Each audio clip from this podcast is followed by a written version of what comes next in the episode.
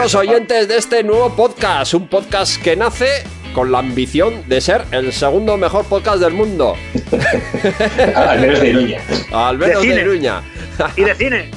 Aquí desde la capital del viejo reino navarro, desde, desde Pamplona, vamos a retransmitir, no sabemos con qué periodicidad, en principio semanalmente, vamos a retransmitir este, este podcast de cine y series. Súper original, ¿eh? Nadie ha hecho hasta el día de hoy un podcast de cine y series. Y para ello, bueno, pues nos vamos a presentar. Yo creo que corresponde, como buen primer capítulo, el presentarnos. Yo soy Cachán. Eh, ya tengo cierta experiencia en programas de estos, de cine, de series, de noticias, de entrevistas, de cosas laborales, de, de- experiencia. He hecho de todo, he hecho de todo. Esto no puede ser. Y conmigo me acompañan en ese rincón con 629 kilos de peso, campeón de los pesos medios, señor Lobo. Señor Lobo, preséntese para la audiencia. ¿Quién es usted? Pues yo no soy nadie, realmente. Yo no, no, no he hecho nunca radio, que no, que sí.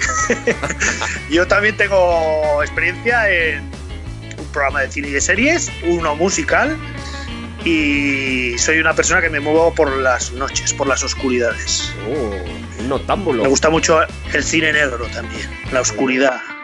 Bueno, bueno. Está un poco miedico, Así ¿eh? que conmigo vais a alucinar de- del cine clásico, por ejemplo. Me encanta y yo voy a ser el que va a aportar el cine clásico a este programa de gafapastas.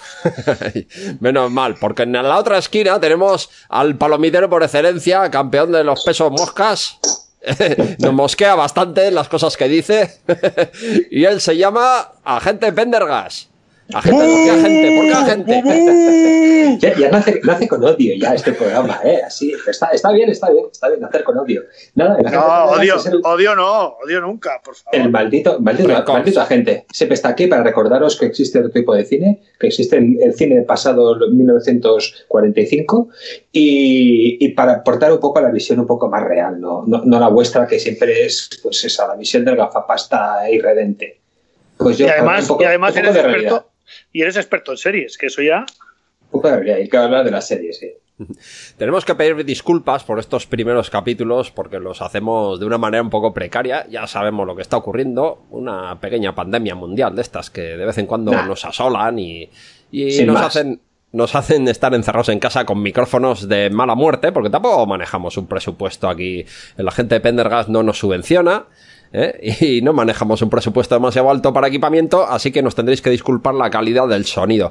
Lo que no va a bajar de calidad va a ser el contenido, porque aquí vamos a dar lo mejor de nosotros mismos. Vamos a tener secciones. Vamos a tener secciones. Y no solo lo mejor de nosotros mismos, sino también lo mejor de los oyentes. Y arrancamos con un oyente. Esto es curioso, ¿eh? Yo creo que es el único programa del mundo que en su primer programa ya tiene oyentes. Antes de haberse emitido incluso, porque esto lo grabamos en diferido.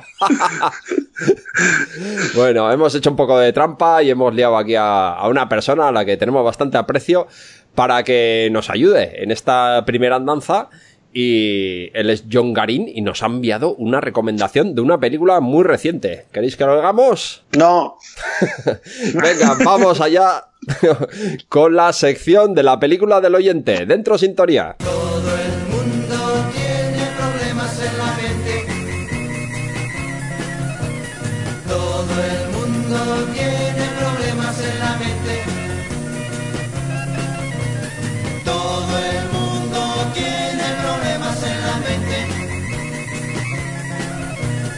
Antes de comentar nada, quería agradecer a la banda del Grupo Salvaje por permitirme inaugurar su nueva sección del programa, Milla Milla Esker. Tras estas bonitas palabras voy a continuar con el cometido. La película que os quiero comentar es Tyler Rake, película estrenada el 24 de abril en la plataforma de Netflix. Protagonista Chris Hemsworth, más conocido por su papel de Thor en la saga de los Vengadores. ¿Y de qué trata? Pues él, Tyler, es un mercenario que es contratado, por un capo de la droga india ya que han secuestrado a su hijo. Al hijo del capo de la droga, no de Thor, ¿vale? Si no la película como que no tiene mucho sentido. Para destacar de la película es que tiene 12 minutos de escena de acción rodada en plano secuencia, con varias peleas, persecuciones y tiroteos, y ha sido muy alabado por la crítica. No es eh, para nada la mejor película de la historia, ni pretende serlo. Simplemente es una película palomitera perfecta para esta cuarentena. si la podéis ver, os la recomiendo. Venga, mi Esker, arte. y creo yo también.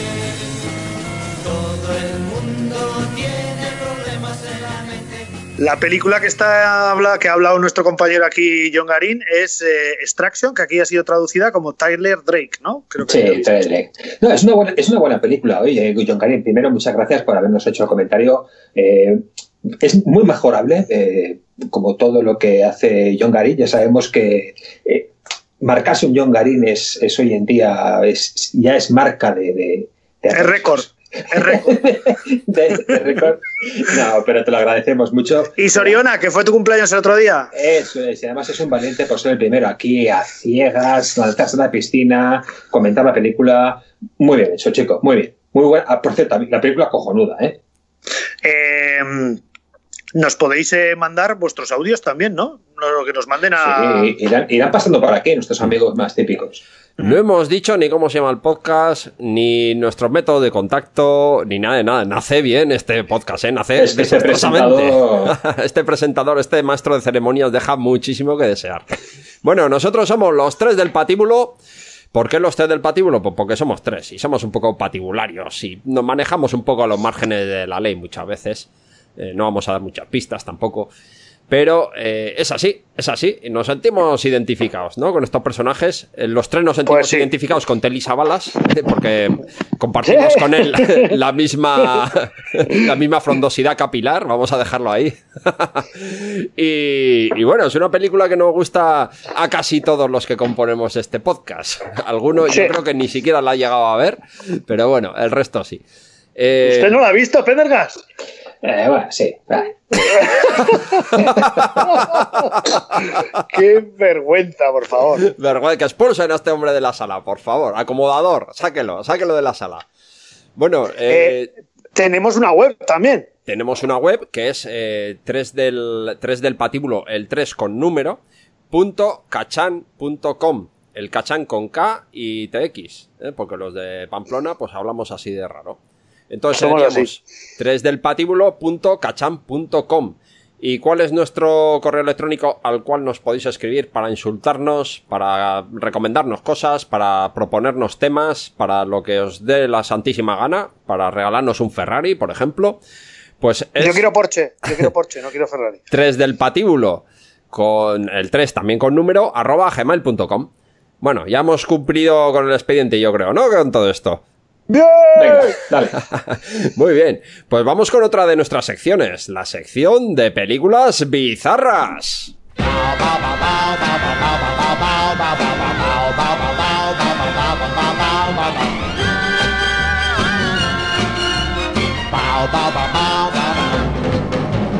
Pues eh, esta sección se va, va a consistir en decir eh, cada semana o cada, cada podcast que subamos una película bizarra que nos haya gustado a cada uno. Yo voy a empezar la primera con un, eh, El ladrón de cadáveres, del año 1945 de Robert Wise, una película de bajo coste, que juntan a Boris Karloff y a Bela Lugosi. Una película Opa. tétrica. Es- está basado en un libro de, de Robert Louis eh, Stevenson y trata sobre un doctor que vive en Edimburgo en 1831, es un joven estudiante de medicina y, y, y lle- y llega a, esa- a una mansión y pues de repente este hombre trata de revivir muertos frescos que se los, cons- se los consigue Boris, Karl- Boris Karloff, que es el, el, el cochero siniestro que tiene al lado de su casa un cementerio y consigue todos los cuerpos cada noche para que experimente el, el Bela Lugosi. Película muy interesante, la verdad que muy es cortita, 79 minutos y es de bajo presupuesto, pero ha pasado la historia como una película de serie B, pues muy, muy interesante. Hoy en día se puede ver. Sí, sí, sí. No, sí. no queda antigua de ver ni nada. No, no, no, no. Su fotografía súper guapa, blanco y negro y muy interesante. Eso era, era muy típico, ya aportando datos históricos. Eso realmente pasaba muy a menudo en la Inglaterra victoriana del siglo XIX. eh, Lo de robar cadáveres para que los, los estudiantes de medicina pues los Practicaran y practicaran anatomía y Sí. El jovencito Frankenstein hacía eso. Exactamente. Los Tito Frankenstein no sé si eran tan frescos los, los cadáveres. ¿eh? Un poquito más, más ni, los, ni los cerebros. Bueno, pues ahí queda la película bizarra de la semana. Yo creo que vamos a ver por aquí, por esta sección, cosas muy, muy extrañas y Muy locas, sí. y muy locas, porque va a ser una sección donde vamos a traer algunas cosas bastante psicodélicas. El otro, el otro día yo me vi ya al, hilo una película de ciencia ficción checa de los años 60. Uh. Sobre, al principio parecía como Alien, pero luego ya di- se distorsionó. Pero en un principio dije yo, joder, si esto parece Alien. Pero no, no era Alien. Y Al- mira, un día la traeré. Alguien voló sobre el nido del cuco. Bueno, dejamos aquí la sección por hoy y vamos a la siguiente, que es... ¡El puto Pendergas! ah, no, perdona, series con el puto Pendergas. es que me he venido arriba. Tenía ganas de soltarlo. Making your way in the world today takes everything you've got. Taking a break from all your worries sure would help a lot. Wouldn't you like to get away? Sometimes you wanna go where everybody knows your name. Pues en el mundo de las series estamos en un momento magnífico, porque bueno, eh, sí que es verdad que se han parado algunas producciones y demás, pero hay otras muchas que han seguido haciendo y ahora que tenemos más tiempo, pues podemos ver más cosas. Eh, bueno, antes de, de- ¿Se sigue? Una pregunta, ¿se siguen grabando series ahora mismo? No, ahora mismo no. Algunas, Vale. muchas, muchas se han parado, pero bueno, no creo que tarden en empezar otra vez a, a rodarse. Ajá, Vale, vale. Bueno, ha pasado una cosa muy importante, es que se ha, se ha terminado Homeland. Se ha terminado Oh. una de las series que más nos, ha- nos ha acompañado durante ocho temporadas. Joder, Homeland ha estado, ha estado con nosotros, esta serie de interpretada por Claire Dance, es- se estrenó en el año 2011. ¿Y os acordáis de esa primera temporada con el pelirrojo, el Damian Lewis? Sí, sí. que hacía De hecho- hacía de infiltrado. Este, este chico está teniendo mucho éxito, por cierto, en una serie que se llama Billions, que Billions. con, con Paul Giamatti. Con Paul ¡Ah! ¡Paul que ah, tenía, que tenía que hablar de Paul. Acaban de estrenar su quinta temporada, este, este, pues nada, hace, hace un par de días. Y, bueno, pues desde, desde esa primera lejana temporada del año 2011 con, con Adam, Adam pues fija, la- han pasado un montón de cosas y os tengo que decir que el final de Homeland es uno de los mejores finales y se va a hablar de este final muchísimo porque es un final que deja la serie perfecta. Y yo creo que todo el mundo que la ha visto considera que es un final, vamos, magnífico, perfecto. Todo lo contrario que el final de la primera temporada, porque eh, no sé si recordáis, y hace mucho tiempo de esto, no sé si Sí. recordáis que iba a ser una temporada única y el final que pusieron al final, al- en el último capítulo, no era el que estaba previsto en un principio, era el que todo, todo el mundo lo veía como el final inevitable.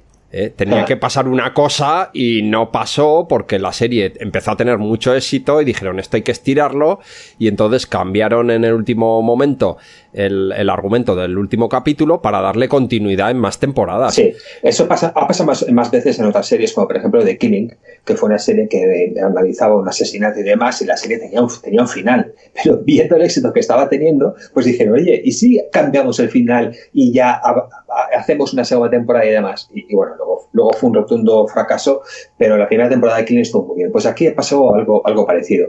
Pero bueno, mm, pasado todo eso, el final tengo que deciros que es una chulada.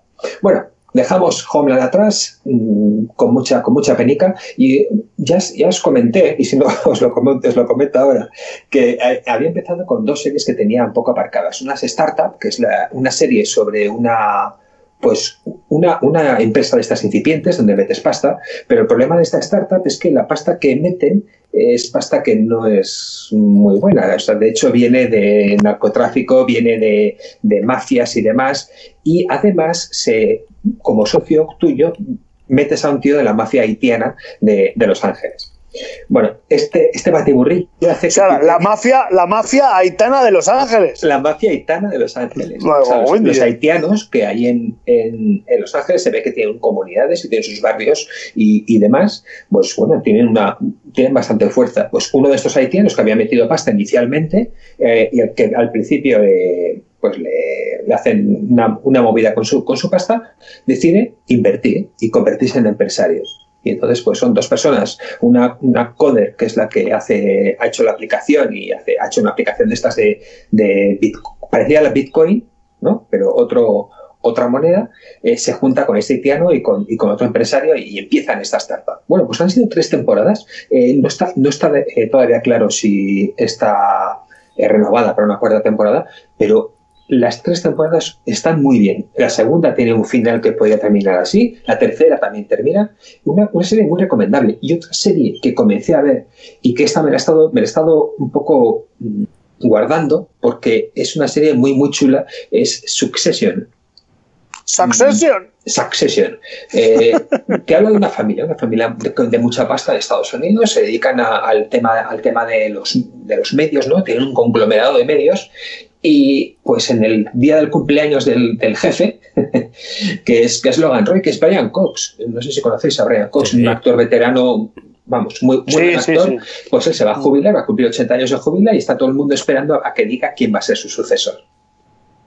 Y nada, pues llega el cumpleaños y dice que os vais a la mierda porque voy a seguir trabajando y ahí es cuando empieza toda la maraña, toda la trama y muy, una serie, todo el mundo decía que era muy buena, pero realmente, realmente es muy buena. Bueno, se han estrenado nuevas temporadas de series típicas como The Good Fight, Killing Eve o, o Westworld. Westworld ya está terminando esta, esta última temporada. ¿Qué Está, tal? está flojilla. Está Es que flojilla. Westworld es entre que es muy enrevesada y no entiendes muchas cosas y luego Ya. que no sé, ha- ha- como que ha decaído, ¿no? Era como iba a ser como muy top y no, no, no está, está defraudando, ¿eh? Sí, Yo sí, creo sí, a que se ha pasado de rosca. Al final Sí, lo han querido a hacer tan intelectual y tan filosófica que dices, ¿sabes? El argumento en realidad no es tan difícil ni tan complicado. Lo que pasa que le quieren dar esa pátina de intelectualidad, de, de que están haciendo una cosa de muchísimo nivel y Se al les final eh, se empieza a ser tostonazo. Entonces, eh, vale, que méteme si quieres toda esa carga filosófica, pero no tiene por qué ser pesada, no tiene por qué ser aburrida, no tiene por qué ser redundante sobre todo, ¿no? Porque había muchos capítulos que pensabas, es que este capítulo prácticamente ya lo he visto, porque me están diciendo lo mismo una y otra vez, ¿no? Y las cosas cada vez más enrevesadas y más retorcidas, pero sin, sin mucho sentido, no sé. A mí eh, se me empezó a hacer un poco pesada, y eso que a mí es la temática western, pues me gusta mucho. Bueno, la tercera Ya, temporada pero- no está mal. El western este se ha ido a tomar por saco. Ya no hay ni western ni hostias Sí. en esta tercera, en esta tercera temporada. Y, y bueno, el tema es que se creen más de lo que realmente son. En, en realidad, si es que le- el- la premisa era buenísima. Un centro, un centro, o sea, un parque de atracciones. Sí. donde Tú, tú te metes ahí y puedes hacer lo que quieras porque toda la peña ahí son robots. Donde puedes ser lo que quieras. La idea era buena, pero uf, les han querido dar este, este halo misterioso, este halo. ¿Sigue, ¿Sigue Harris en la serie o no? Sí, claro. Ah, vale. Les sí, pasa sí, un poco como American Gods, que tú ves que es una peli que es una serie muy buena, que tiene muy buenas ideas detrás, muy buenos creativos, muy buenos técnicos, todo está bien, unas actuaciones de la leche, la la fotografía, todo, el, el argumento. Pero luego no ves que vaya a ninguna parte, eh, no sabes qué es, no sabes qué es lo que te quieren contar y sobre todo tiene un halo de pretenciosidad eh, muy exagerado, ¿no? Que llega exagerado. incluso a molestar cuando se pasan de rosca, cuando se les va la mano con eso. Bueno, lo- sí, sí que os voy a contar lo que para mí ha sido uno de los estrenos del año y para mí uno de los estrenos, uno de los estrenos de la década. Es The Last Dance. The Last Oh, Dance, atención de la década, ¿eh? para mí sí, pero es que Pero a mí bueno, me hemos toca, em- me- hemos me empezado toca la década. fibra, me toca Pero la hemos fibra empezado de cada especialmente. hora. me toca la fibra especialmente, os, os voy a contar por qué. Eh, The Last Dance nos cuenta, lo- en seis episodios, es un do- documental de, de Netflix, nos, nos cuenta los años en los que Michael Jordan consiguió sus, sus seis anillos, Sus seis anillos, ¿no? En los años 90, y, y- y es un documental muy bien hecho en el que te explica pues, cómo llegaron cada uno de los componentes de ese equipo, cómo llegaron Ujú. hasta, hasta ese punto, cómo es, es alucinante. Y es que esa, esa temporada, esa, sí, esa temporada yo la viví a- a- plenamente. Yo estaba en Valencia estudiando y yo me vi todos los anillos de Jordan, me los vi en directo. A las 2 y a las 5 de la mañana. Me despertaba a las 2 y a las 5 para Con, poder con ver. Montes, con Montes y, con Montes. y, que- y el otro, ¿cómo se llama? Y Daimiel. Daimiel, Daimiel. Yo, yo, Tengo- a, mí me, yo a mí me enganchó el baloncesto por ellos. Luego lo- los quitaron y ya dejé de ver baloncesto.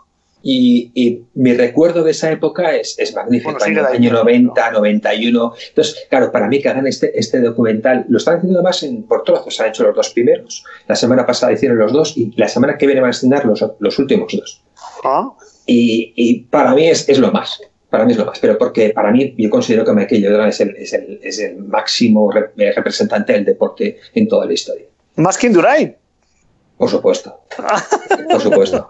Por, por muchísimas razones. ¿eh? Por, por muchísimas razones. Sí, pero jamás tendrá un, no- un nombre tan retorcido como los árbitros. Un Diano Mayenko, un, eh, no sé, estos árbitros que tienen Andra, todos un Andradas. Asur, Andradas Asurmendi. Bueno, ha habido, ha habido otros, otros estrenos. Japón, Sevilla. Bueno, Sí. ya. Se ha hablado mucho de Unorthodox. Eh, se ha Ah, sí, mucho ¿no? de. Se ha hablado mucho de esa. Esa la tengo Sí, vista, esa la, te- la he visto yo, sí. Eh, Se ha cuatro hablado episodios mucho. o cinco, sí. Y Son la cuatro está bastante episodios interesante. Unorthodox. Ujú. Sí, la de esta chica que escapa de la, co- de la comunidad. Eh, de esta Eh, ultra, Hasidi, ultraortodoxa Hasidi, judía. son Hasidis. Hasidi. Sí, Son, sí. son, son ortodoxos eh, eh, judíos, este, En Brooklyn. pero se exageran, eso en. Brooklyn. Y se- la chica se fuga a, Berlín a intentar conseguir una Sí, nueva- ella en principio pues está, no sé, no ha conocido ninguna otra cosa y está convencida de seguir el camino que le han marcado, ¿no? De, de casarse con 18 años, la casan con, con otro chico, es un matrimonio acordado, no hay ni amor ni nada, de hecho se, se conocen muy poco antes de la boda y llega un momento que ella ve que, que ahí eh, y- está a punto de explotar. Está completamente encorsetada por todas las tradiciones que les marcan cada minuto de su vida, lo que tienen que hacer, cómo se tienen que comportar, lo que tienen que ser, los hijos que tienen que ser. Bueno, tiene una escena que es cuando, cuando van a hacer el amor. Yo no he visto una escena más antierótica que esa. Yo estoy ahí en, lugar de ellos y tengo gatillazo seguro. O sea, es que eso, eso te, te tira la libido, pero vamos, por el retrete. eh, no he visto una cosa más antierótico que eso en la puñetera vida.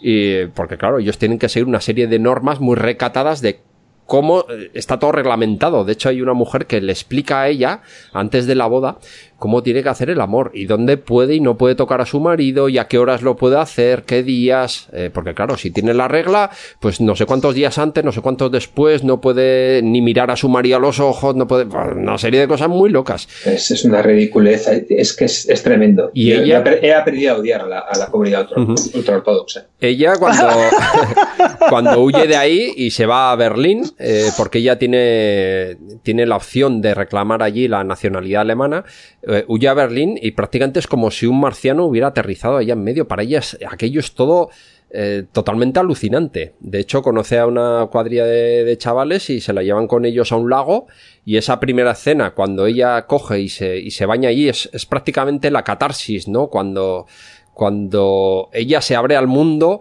ve que hay otro mundo y decide despojarse realmente de, de todo lo que ha dejado atrás, se quita la peluca que lo obligan a llevar y, y lo tira todo ahí al lago y entonces cuando se purifica y, y empieza una nueva vida, ¿no? Y es una escena muy larga, pero muy bonita y muy necesaria, yo creo. Ha dado mucho que hablar esta serie y, y- y además está tratada con respeto, ¿eh? no se está burlando de esta, de esta comunidad, simplemente te está contando lo que ellos hacen y cómo lo hacen. No, de hecho, el marido del que huye es un buen tío, o sea, no le, no le maltrata ni le. No sé, es un buen tío, pero claro, él, él está totalmente inmerso también en esa. En esa Y tiene que seguir las reglas, está claro. Y la Sí. sigue a rajatabla porque cree fielmente en, en ello. De hecho, la Sí. protagonista dice en un momento dado, dice, yo realmente creía que si salía de mi comunidad, Jehová me iba a matar, me iba a fulminar, o sea, me iba a caer muerta ahí mismo en medio de la carretera en cuanto saliera del barrio judío. Qué Y lo pensaba, lo pensaba así. Entonces, no sé, Muy cosas muy interesantes. Bueno, pues ya es- de series de momento ya, ya os contaré más cosas otro día. ¿Mm? The Last Kingdom, tercera temporada. ¿eh? Para los que se hayan quedado con ganas de vikingos y cosas de estas, pues ahí tienen una, una opción bastante, bastante majilla. Aventurillas. ¿eh? Ahí en la, en la Northumbria medieval. Entre vikingos, en esta ocasión son daneses, y los habitantes originarios de, de las Islas Británicas, que andan siempre ahí a yoyas unos con otros, y a espadazos. Y la verdad, una serie que empezó muy mal. La primera temporada era muy, Muy mala. mal. Yo, yo la primera la vi un poco y la dejé, que me Tres- tres episodios vergonzosa. El prota era un cani, pero vamos, Muy de- chungo, de, muy libro, chungo. de libro. Es que parecía recién salido, no sé, de la Oh. Pachá o alguna de estas. eh, Tía, tío.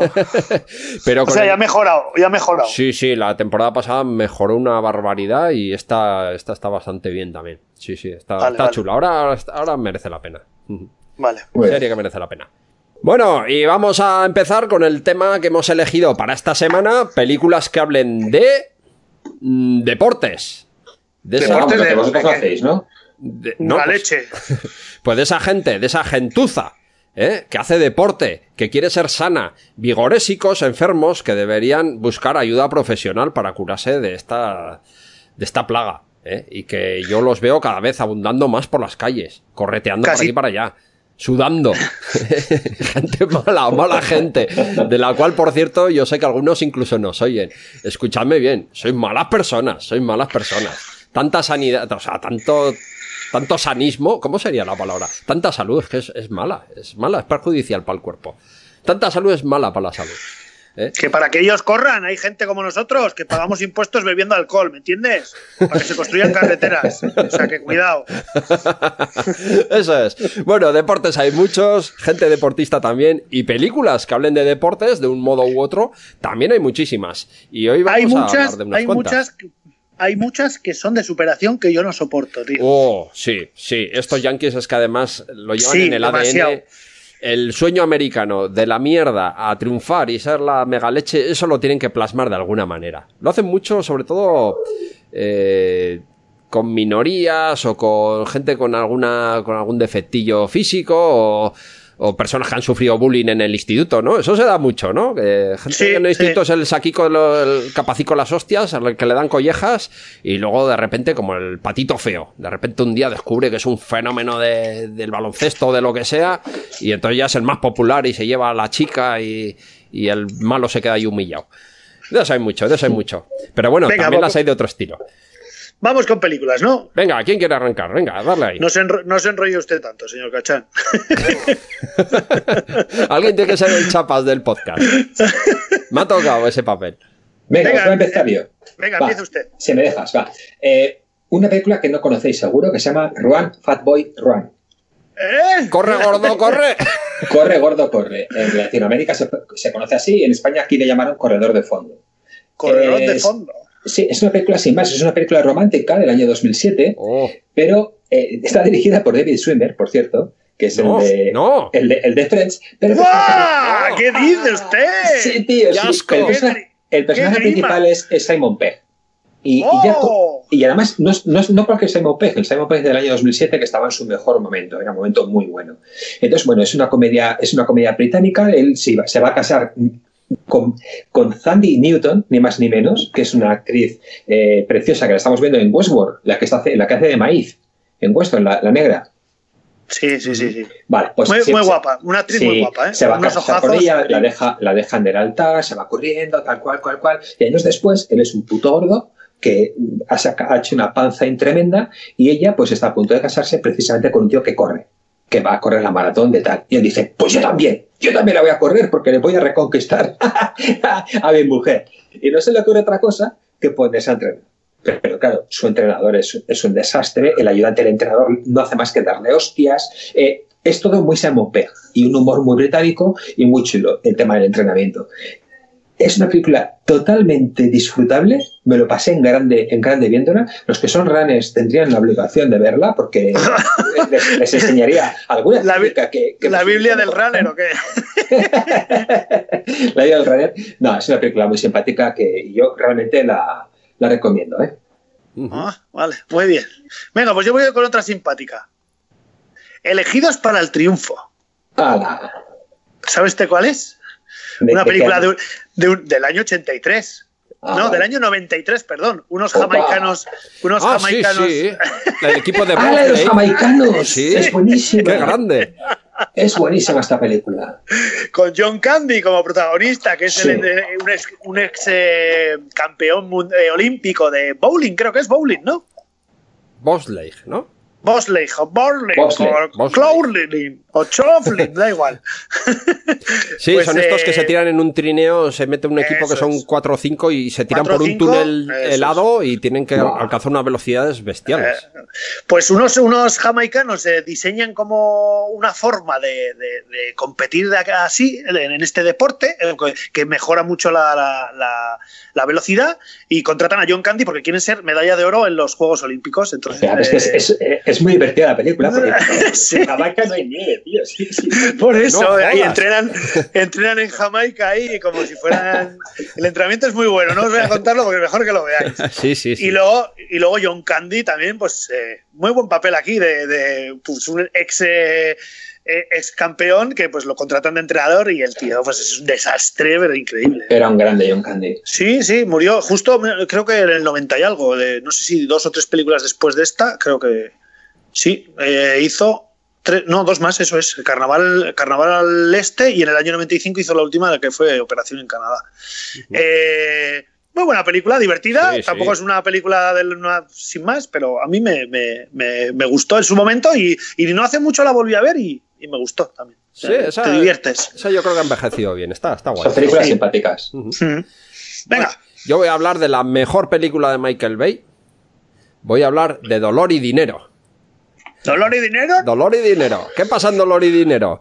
Bueno, pues hay, hay tres culturistas Es la de Pain and Gain, ¿no? encabezados, sí, eso es. Oh, qué Eh, grande en- esta película. encabezados por Mark Wahlberg y bueno también ¿Mark está, está La Roca está Dwayne Johnson y pasan por algunos apurillos económicos ahí en el, en el gimnasio no les da no les da de comer tanto musculito y tanta tanto clenbuterol pues no sacan lo suficiente entonces deciden eh, secuestrar a un millonario y pedir un rescate por él. Bueno, aparte de culturistas, son unos descerebrados, o sea, son los- unos idiotas, pero unos idiotas elevados al cubo. Estos han estudiado para idiotas, estos tienen el título de idiotas por la Universidad de Oxford. Esta gente se ha superado en idiotez, es una pasada. Y la verdad que es una película... Mucho, mejor de lo que parece. la Sí, sí, película, sí. ¿eh? Ah, Hombre, es de Michael Bay y es buena, o sea que eso ya yo creo que lo dice todo. Lo que pasa es que los actores del reparto, pues es lo que es, yo qué sé. Eh, bueno, No, sale pero... Ed, Ha- Ed Harris también sale. También, también. Hay, no, hay actores buenos, ¿eh? Y también el actor que hacía de Monk en la serie esta de, del detective este que, Sí, que era sí, muy rarito, sí, que tenía mil manías. Y ese también es buen actor. Y eh, de hecho, él hace del, del, del millonario secuestrado, que por cierto, muy buen papel, ¿eh? Y muy buen personaje. Yo con ver, esta la- película me he reído, lo que me he podido reír. Claro, reír- es que la película se basa, se basa en un plan elaborado para secuestrar a un millonario. Lo elaboran unos tíos que son tus monitores de gimnasio. Sí. Imagínate este monitor de gimnasio que lo único que hace es, es aumentar músculo y demás. Pues ese tío se va a poner a pensar en un plan maquiavélico para secuestrar a un millonario. Pues evidentemente todo sale como el culo, porque es que son gente que Spoiler. no están preparados. Bueno, no se sabe, hombre. Si se saben con la suya, que salga por que salga como el culo no significa que luego no se acabe saliendo con la suya. Vale, vale. Muy Bueno, buena película. Y lo gracioso es la obsesión que manifiestan aquí por, por el culturismo, ¿no? Eh, En cuanto tienen dos milisegundos, están haciendo pesas y están midiéndose la- el bíceps y haciendo cosas. Sí, es, que, es que son los descerebrados. Están en medio de un secuestro y están ahí haciendo ejercicios. es, una cosa muy loca. eh, para mí, de las películas quizá menos conocida de Michael Bay, y justamente porque para mí es la mejor de él con diferencia, mucho mejor que Pues yo me la apunta. Yo me la sus apunto, películas de Sí, acción. sí, no, no, es, es Está, está ¿eh? muy guapa. A mí me sorprendió mucho sabiendo que era de este señor y la, la vi y me dejó totalmente loco porque es muy buena y es muy divertida. Venga, yo voy con una película un poco más seria. Ya vamos a pasar a un tema un poco más serio. Eh, hablamos de la batalla de los sexos. Es una película del año 2017 y nos narra un partido de tenis. Un partido de tenis que, se, cele- que se celebró en el año 73. Pues mira, si a mí el tenis me parece aburrido, una película de tenis ya te cagas. Sí, sí. No, en este caso, ¡Madre a ver, mía! en este caso, a ver, está bien. Eh, las, las, hablamos de un momento histórico en el que ¿Cómo has las dicho que se llama? Perdóname. eh, la batalla de los sexos. Vale. las tenistas en Estados Unidos tenían un pique tremendo, estaban enfadadísimas porque cobraban hasta ocho veces menos que los tenistas masculinos, cuando en aquel entonces, pues eh, básicamente generaba los mismos ingresos en taquilla y demás. Entonces había una, una gran campeona que era Billie Jean King, eh, que aceptó el reto de Bobby Riggs, que era un, pues el típico chuleta, el tenista bueno que había sido bueno, pero ya estaba mayor, le gustaba mucho el pimple y, y demás. Oh. Él es Steve Carrell, ella es Emma Stone. Oh, Steve Carell, el Mastón, sí. Steve Carrell está, está fenomenal últimamente, ¿eh? este, este chico. Y, y bueno, pues te cuentan todo lo que sucedió. En realidad, en realidad el partido de tenis es lo de menos, es todo lo que sucedió antes y todo lo que sucedió después de ese, de ese partido de tenis. Una película muy chula, eh, es un momento histórico muy, muy, muy interesante y, y las interpretaciones son magníficas. O sea, de hecho, todo el mundo dice que es la mejor interpretación de Emma Stone de lejos. Est- estuvieron en lo- nominados en Maston y, y Sí, sí. Steve Carell para los Globos de Oro a Mejor Actriz y Sí, Actor. sí, sí, sí. Sobre todo ella, ella, ella porque era ella, a ver, la, la chica esta, Billie Jean King, era una tenista un poco especial. eh, eh, era una persona muy, muy reservada, con una vida, con una vida in- interior muy, muy grande. Era, era un personaje muy, muy, muy, muy raro, muy curioso. Y, y la verdad es que la chica lo hace muy bien. Muy bien, muy bien. Ajá, vale, Muy muy bien. bien. Venga, voy yo con una. Voy, voy- con dos. Voy con una porque están relacionadas con la otra. ¿Vale? Hoy como el que- Carrefour, dos por uno. porque es un remake, Oh. un remake, ¿vale? Hablo de Min Machine, jugar duro. ¿Habéis visto esta? No. No. Que por favor, pero, pero, eh, yo, ¿en qué podcast me he metido yo? O sea, no me jodáis. Jugar Eh, duro no está. no En, está uno en el que no nos gustan los deportes. Mean Machine es, es- es escrita, es una película británica muy, muy parecida al estilo eh, Guy Ritchie. Está hecha por eh, Barry Skolnich, Skolnich o Skolflitz o algo así. y el principal actor es Vinnie Jones. Sí, ya estoy viendo. Se llama tiro penal. Le llamaron tiro penal. Aquí tiro penal nada. Aquí Min Machine, juego duro. En castellano, Vale. juego duro traducida. Eh, interpreta a un futbolista que ha sido la hostia y se, se deja vender por apuestas eh, en un partido entre Inglaterra y Alemania y, lo, y, y- y, pues lo meten en la cárcel por excesos de velocidad, por alcohol y tal. Y dentro de la cárcel, pues organiza un partido de fútbol Eh, contra los. Es que contra me suena los- que la he visto porque a mí es que particularmente Vinnie Jones me encanta. Sí. Ah, pues Y aquí- hubo una época que intenté y aquí además sale, esta es del año de 2001. Sale también Jason Statham haciendo el papel de un portero que está en, un- en un- en la celda de máxima seguridad, que está loco, que Es le llaman que el monje. Una película, o sea, a mí esta seguro. película, para pasar el rato, nada, es una película típica que ya sabes cómo lo que va a pasar, los estereotipos y tal, pero te diviertes y hay escenas de fútbol dentro de la cárcel con humor británico metido por medio, buenísima. Qué muy, divertida. Eh, Mean Machine está eh, titulada esta Muy bien. película. Señor Cachán. Ujú. Bueno, yo a hablar, voy a cambiar de deporte. Ah, bueno, perdóname, perdóname, que no he acabado. Ah, bueno, sí, que- porque que iban dos he por el precio que de una. Iba, exactamente, a colación de esta película, que es un remake de El Rompehuesos. Ah, Eh, sí, Hombre. sí, la esa película suena de- más, hombre. La película de Bar Reynolds que hace es lo mismo, es un, es un exjugador que lo meten en la cárcel y organiza una película entre los o sea, una película, una, una- un partido entre los guardias y los presos. Y pues es le- el remake es Mi Machine y esta pues es la típica de, de. Yo me acuerdo que de verla un sábado a la tarde en, en la televisión española que ponían el, el rompehuesos y ostras, era súper divertida. Todos los primos ahí viendo la película de pequeños ahí de, de fútbol americano. Esta es de fútbol americano realmente dentro de la cárcel y la de Mi Machine es fútbol europeo. Ojo, ojo, que hay un remake también del 2005 con Adam Sandler, ¿eh? ¡Oh! El, clan, el clan de los rompehuesos se llama. ¡Oh! No, no pienso verla. No, Yo tampoco. Venga, Venga, yo-. Voy a hablar de una película que, que tiene también sus secuelas. ¿eh? Es una peli... Sus secuelas, sus remakes, perdón, mejor dicho. Bueno, tiene todo esta. Eh, cambiamos de deporte, vamos ahora con los coches y voy a hablar de la carrera de la muerte del año 2000. ¡Oh! Oh, año 75 y tenemos aquí a David Carradine y a Sylvester Stallone haciendo una carrera en, en un futuro distópico muy chungo. Un futuro en el año 2000. Claro, ¿cómo se imaginaban en el año 75 cómo iba a ser el siglo XXI? Bueno, pues se lo iban a imaginar totalmente devastado y donde habría una serie de carreras a muerte donde te darían puntos eh, por hacer determinadas acciones. Por ejemplo, eh, atropellar gente. ¿Eh? ¡Oh! Los que hemos jugado al Carmagedón, ese mítico videojuego Sí. de, de coche de atropellar peña, eh, sabemos de qué va este, esta película también. Está bastante Yo no- inspirada en ella. Yo, yo lo tengo en el móvil. David Carradine nace de un conductor que se llama Frankenstein, es el favorito de la gente. Le llaman Frankenstein porque ha tenido tantos accidentes eh, durante estas carreras locas que está totalmente desfigurado. Desfigurado, ¿no? Y su gran rival es Sylvester Stallone.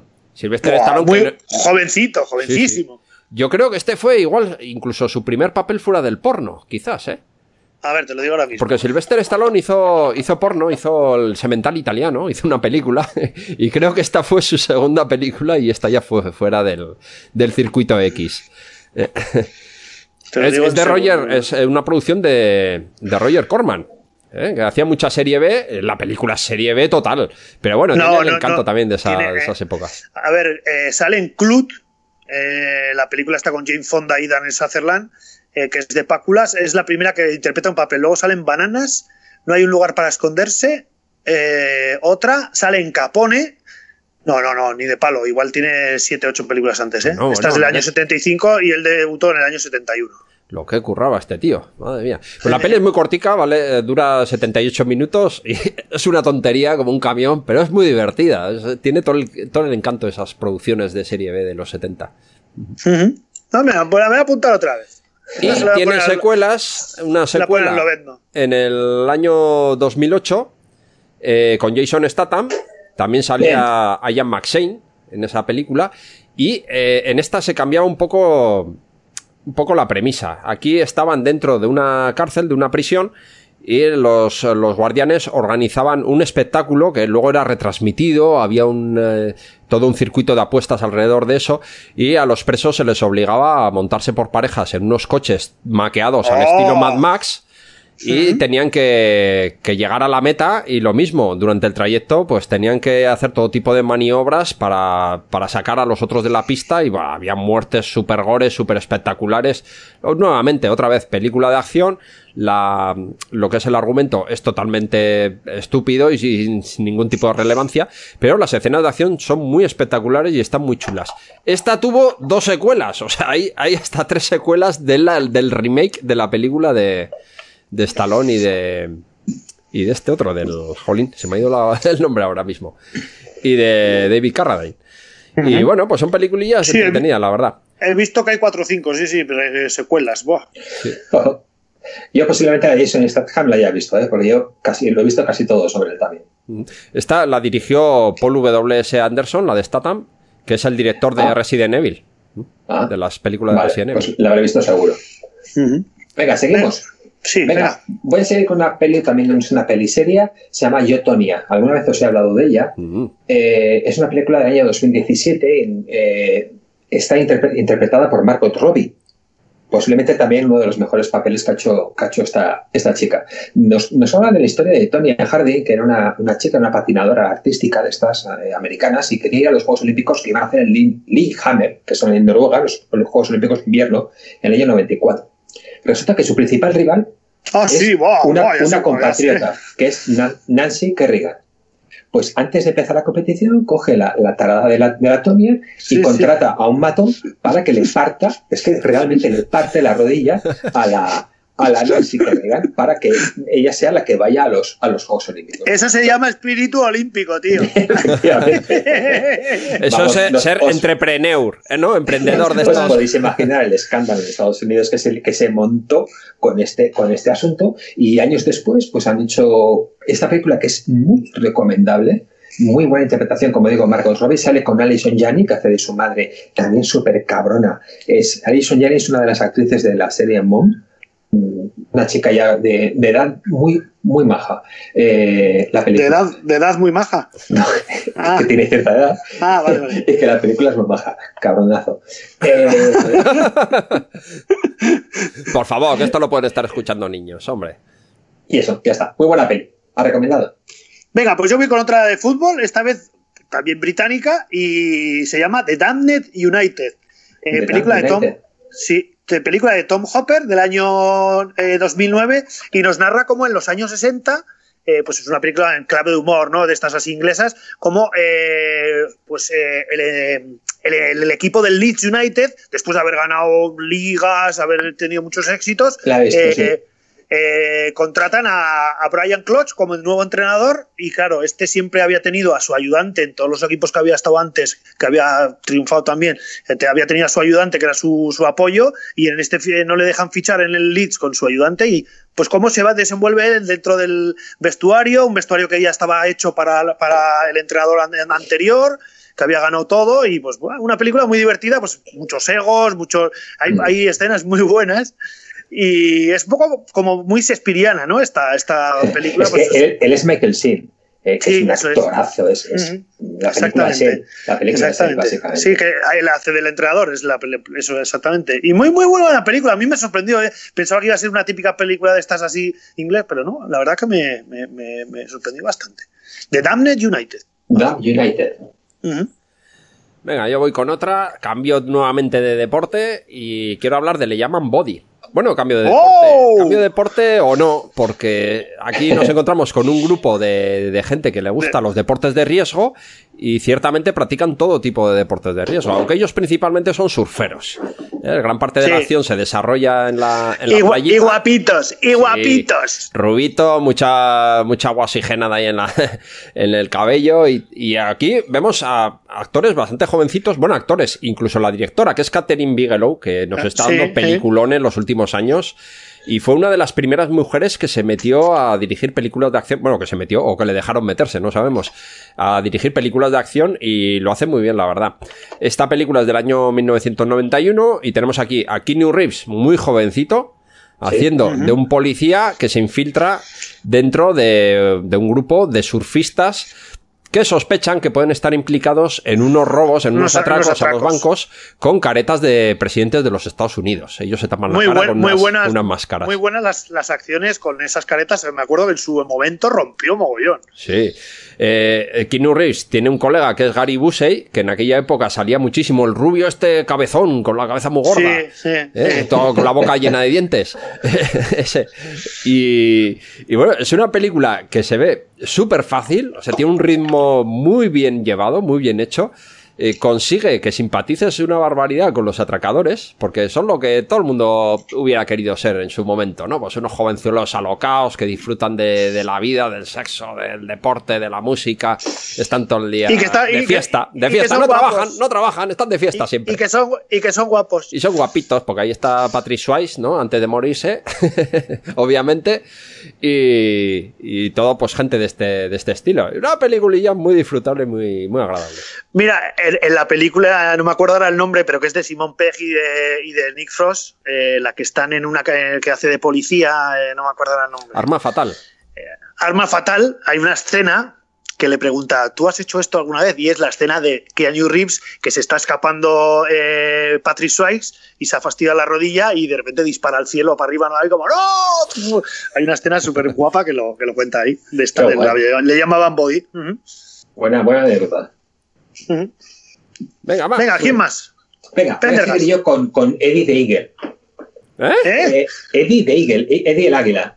Eh, ¡Eddie el águila! Eddie el águila es una historia. es una ¿No se cortaban las uñas o qué? Es, historia- es- es Joder. algo, es algo parecido a los jamaicanos. Pero Yo este tengo un colega que es Gorka la araña, pero Eddie el águila no conocía. este, es, eh, este es Eddie el Águila. Eh, Nos, nos- nos cuenta la historia del, del primer y único eh, deportista que llevó el Imperio Británico a unos Juegos Olímpicos Ah, eh, para hacer salto de, salto de esquí. El tío era, era malísimo. O sea, de hecho, de hecho, él quedó último en, en el campeonato, pero fue lo- el tío más popular en, en- en Inglaterra durante much- muchísimos años y se debe a que ellos tienen una orgullosa tradición británica, lo que ellos llaman el glorioso perdedor. Joder. Entonces, ellos estaban encantados de que él tuviera las agallas de ir. De hecho, cuando llegó a Calgary, cuando te- 24 añicos, llega allí a Calgary, lo recibieron como si fuera, vamos, una, una eminencia. Y él se hace llamar Eddie el Águila. Pero el tío era súper limitado. O sea, de- su, su apariencia física era, era muy eh, de- eh, eh, deportivamente era súper limitado y él sabía que iba a ser el último. Pero el tío, vamos, iba con una, con un, con una gloria, un honor. Y es una película divertidísima. Tiene, eh, él, él es eh, Taron Egerton, es un chavalico joven que hemos visto en películas como Kingsman. No sé si lo habéis visto en la serie esta de películas Sí. que se llaman Kingsman, El Servicio Secreto, Sí, sí, muy buenas. de año, de año 2014.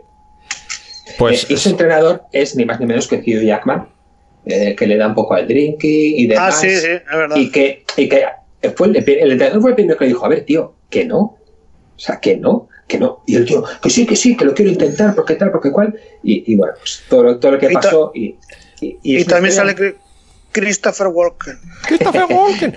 Hombre, es una pues historia muy bonita, es una historia muy bonita de, de- de superación. Mira, hablamos de superación personal, pues esta, de superación Bueno, pero estas, pero británicas, yo que sé, son divertidas. especiales. les dan No, otro- son- otro le dan- toque. no le dan el enfoque patriótico y tan No, no, personal. no, no, en, la- no. en las películas inglesas hay perdedores también. No son como las americanas que son todo winners. Mira, él tenía una frase, él tenía una frase que dijo, es que, que él decía, eh, ¿dónde está escrito que los Juegos Olímpicos son solo para los ganadores? Ah, claro. Pues, Ah, pues salto de esquí no es cualquier cosa, te quiero decir, te puedes partir la crisma de, vamos, a la mínima ahí. No, No, si no estaba contento de haber sobrevivido. De Por haber- eso, el objetivo era salir salido. vivo de la experiencia. Sí, sí, sí. Me recuerda mucho al africano este que fue a las Olimpiadas sin saber nadar, le tiraron a ¡Oh, la sí! piscina, ¡Oh, llegó no! el último, pero vamos, no es que llegara al último, es que se lo pensaron muy mucho al tirarse a sacarlo, porque el, el hombre Sí, es que sí, no sí, flotaba directamente. Pero el tío era un orgullo en su país también, ¿eh? Sí, sí, no, sin mérito tiene, tiene todo el mérito del mundo, pero bueno, es un poco... Que había- habían llegado los otros y el otro todavía estaba tocando la pared. Sí, qué pobre, qué pobre. sí, sí, sí. Ah. Bueno, pues yo voy a cambiar también de deporte. Me voy a ir al boxeo. Oh, de boxeo hay muchas, muchas, y muy buenas. Muchísimas. Podríamos hacer un día un programa sobre películas de boxeo. Porque hay- De acuerdo. Yo voy a elegir una también de serie B sobre mezcla cine negro con boxeo. Hablo del año 49 y se llama Hola. Nadie puede vencerme. De Robert Wise, peliculón. Dura 72 minutos, pero es un peliculón. Dentro de un escenario de boxeo, de- dentro de un combate, una trama que hay sobre, cine, sobre un cine negro dentro, con Robert Ryan haciendo las escenas de boxeo, que había sido boxeador de joven, y ahí son escenas buenísimas, muy bien grabadas, y Audrey Tuter y mola mucho porque nos presenta varios personajes dentro de las gradas y cómo se va incrementando la violencia y todo a, raíz de que a, a medida que se va desarrollando el combate que es muy interesante. Nadie puede vencerme. Bueno, eso con una lo fotografía con una fotografía buenísima también. Ajá. y Robert Ryan hace un, un boxeador maduro pues que está en decadencia pero dice que que este es el combate que lo va que, va a ganar su mujer le, le pide que, que deje ya que es un hombre ya mayor y que no puede estar boxeando y muy buena película. Bueno, pues yo voy ahora con una comedia. Es deportiva, pero es comedia también. Es de Blake. Edwards. ¿Eh? ¡Oh! Eh, Este director clásico, ¿no? Que tenía La un estilo, Rosa y- un estilo muy propio tenían en sus películas. Y apto para todos los públicos siempre. Un, un humor Sí, bastante blanco, muy, sí. muy asequible, pero bueno, que también los mayores lo pueden disfrutar. Los mayores, los pequeños y quien sea. Y estoy hablando de la carrera del siglo, del año 65. buenísima buenísima Dura poco, dura 150 minutos, nada más. ¡Hala! Y aquí se nos habla de las aventuras que corren los participantes en una carrera de coches entre Nueva York y París a principios del siglo XX, con lo cual tiene unos trastarros bastante curiosos.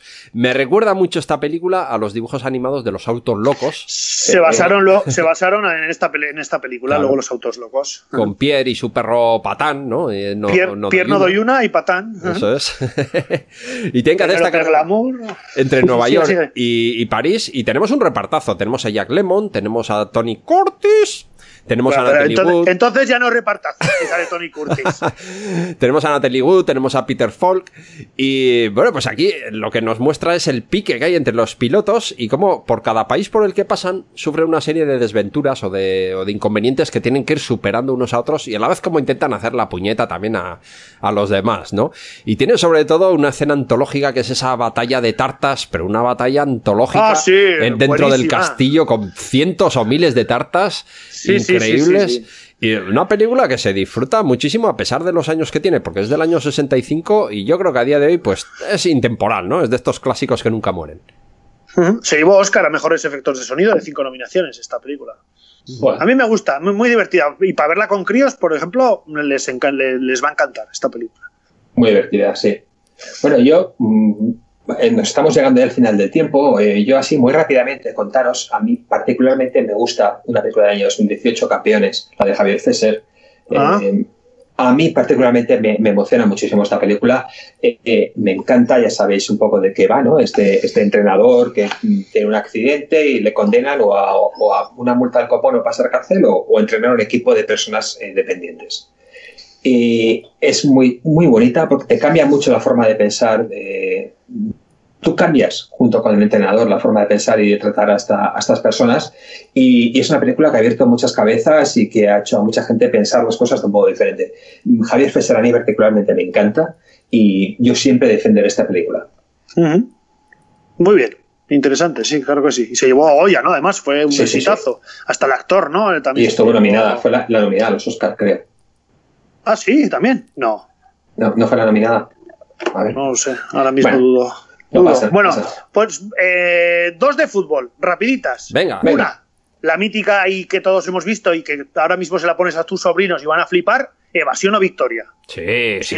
Sylvester Stallone haciendo de portero de fútbol. Sin tener ni más- puta idea de jugar. al Que es más malo, que si- Ahora mismo pongo a, a- a mi- a- a mi abuela o a mi madre, igual hasta paran más que Silvestre Stallone en esa portería. Sí, sí. Y eso que Michael Stallone, Caine. con ese apellido tiene que tener ascendencia italiana. Algo tendría que saber de fútbol este tío. Eh, y a Tony Soprano, ¿tú lo ves jugando a fútbol?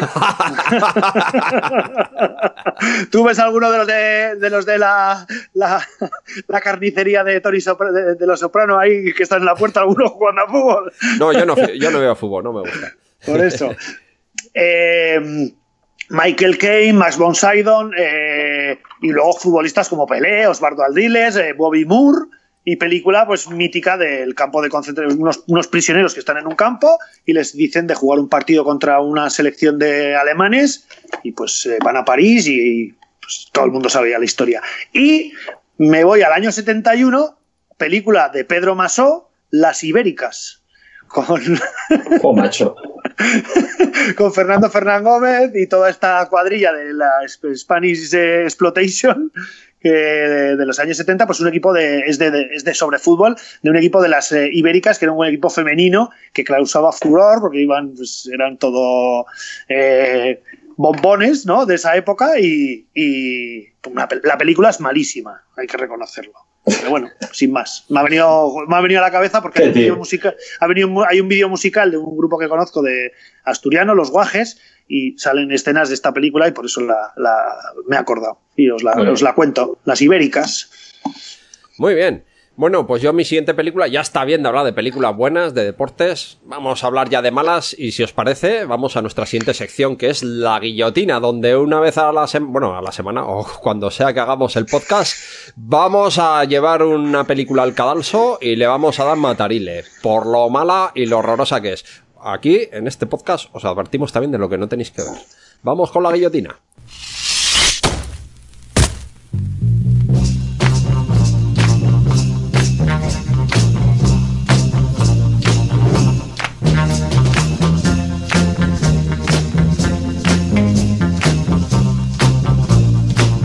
Bueno, pues esta semana voy a traer yo la película de la guillotina y la película no es otra que Cuestión de Pelotas. ¿Alguien la ha visto? ¡Oh, Con el amigo Ben Stiller y Vince Vaughn. Sí que la he visto, bien. claro que la he visto. ¿Cómo Sí, está visto? señor. Pendergas.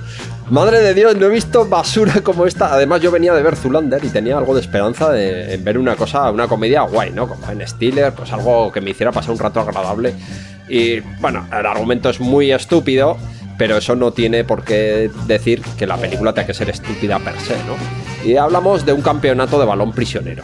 Aquí hay dos equipos que se enfrentan, lo típico, un equipo de gente pues eh, que no está demasiado dotada para el juego y otro equipo que arrasa con todo, liderada por un tío chulo, asqueroso y, y muy repugnante, que en este caso es Ben Stiller con bigote.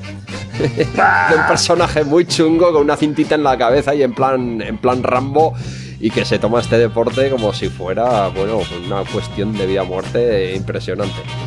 La película es que no tiene un solo chiste bueno. Es que es aburrida. Mira, para que, que una película de 92 minutos, encima presunta comedia, se te haga larga, pero larga de cojones, pero larga de narices.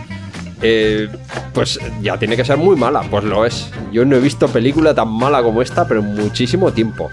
Lo de que esté dedicado al balón prisionero, que por cierto, si alguien nos está escuchando y no sabe qué juego es, en algunos sitios les llaman tierra quemada.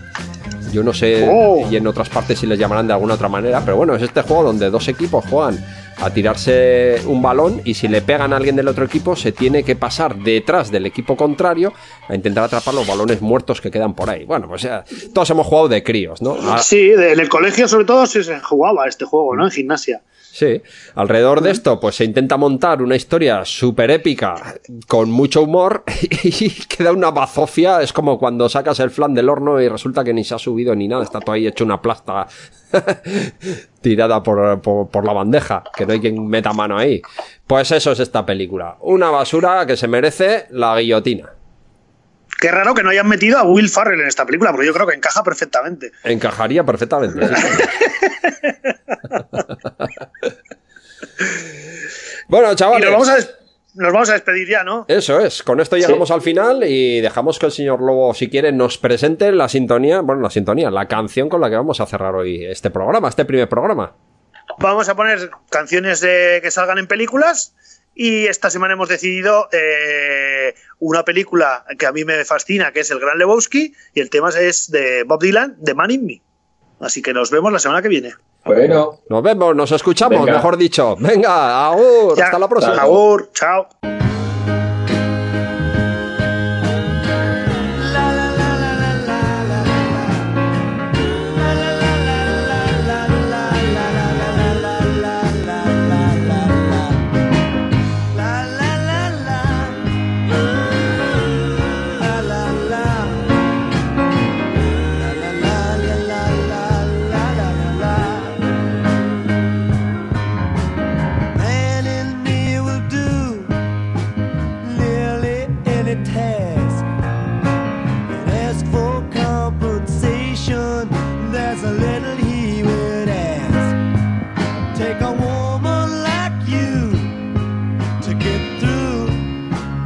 To the